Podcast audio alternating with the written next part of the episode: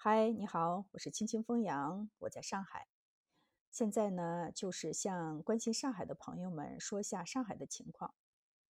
上海物资供应呢，慢慢丰富起来了。嗯，一些像京东这样的大平台呢，也开放了团购，能买到的东西呢，也慢慢多起来了。每天饭菜的种类也丰富了。今天我老公说老盛昌可以团购肉包子，问我要不要。然后我就忽然想起了老生昌的面。作为上海标志性的小吃店、早餐店，我觉得什么时候能去老生昌吃面了，也就意味着上海的疫情就要结束了吧。作为一个土生土长的吃面条长大的一个北方人，一个陕西人，我刚开始来到上海的时候呢，是吃不惯上海的这个面条的。但是在上海待久了以后吧，我也开始慢慢的开始习惯吃上海的这种面条了。我觉得比起北方的面条来说，上海的面条还是别有一番自己的风味的。上海的面条吧，我觉得有几个特点。第一个特点呢就是甜，第二个特点呢就是汤里面它会是放酱油的，不会放醋，喝起来呢有一种浓浓的这个酱油味儿。第三个特点呢，就是喜欢放猪油；第四个特点呢，就是喜欢放一些葱花。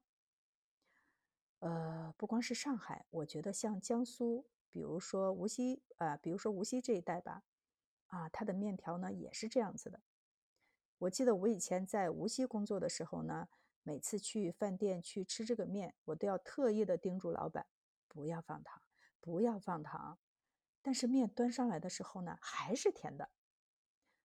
老板说不放糖就不知道该怎么做面了。还有一次呢，是我和我爸妈去浙江乌镇旅游的时候呢，呃，吃的面条呢也是和上海这样子，就是一样的面条。我觉得最能体现这个南方面条这种特点的，应该是我之前在无锡吃到的阳春面吧。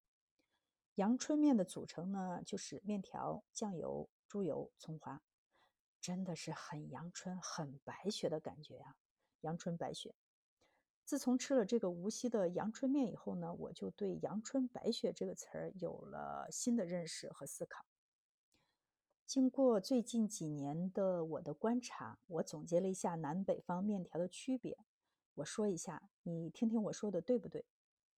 首先说一下南方的面条。南方的面条呢是汤底不变，面条不变，在浇头上下功夫。浇头是什么，就是什么面。比如说排骨面，浇头呢就是排骨；香菇面呢，浇头就是香菇；笋丝肉丝面呢，就是它的浇头呢就是笋丝和肉丝。北方的这个面条呢，配菜的花样倒是不多，主要是在面条的这个制作工艺和这个面的做法上下功夫。比如说拉面、扯面、拉条子、biang biang 面、手擀面、刀削面、揪面片儿。然后呢，面条的形状也是多种多样的。比如说扯面是宽的，拉面呢就是圆的，biang biang 面呢就是宽的像裤带一样的了。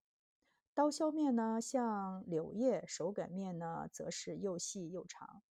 然后从面条的做法上呢。又有油泼面、臊子面、酸汤面、炸酱面、卤面、烩面等等等等。哎呀，真是太多了，说都说不完。把美食要是比作艺术的话啊，那么南方面的艺术呢，它就体现在这个浇头上；北方的面条的这个艺术呢，它就体现在面的工艺和制作方法上。那么南方的面和北方的面为什么有这么大的区别呢？我想了想。我觉得原因可能是这样子的：南方呢，它气候比较温暖，蔬菜的种类特别的丰富。然后南方人呢又以大米为主食，所以呢，它在浇头上的这个变化就会特别的多。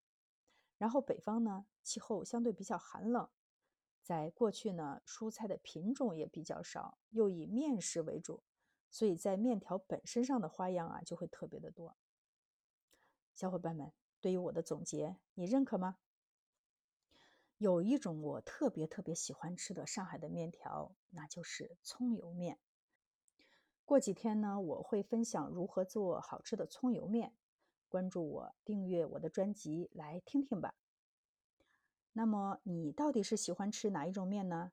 请在评论区告诉我吧。我是青青风扬，我们下次再见。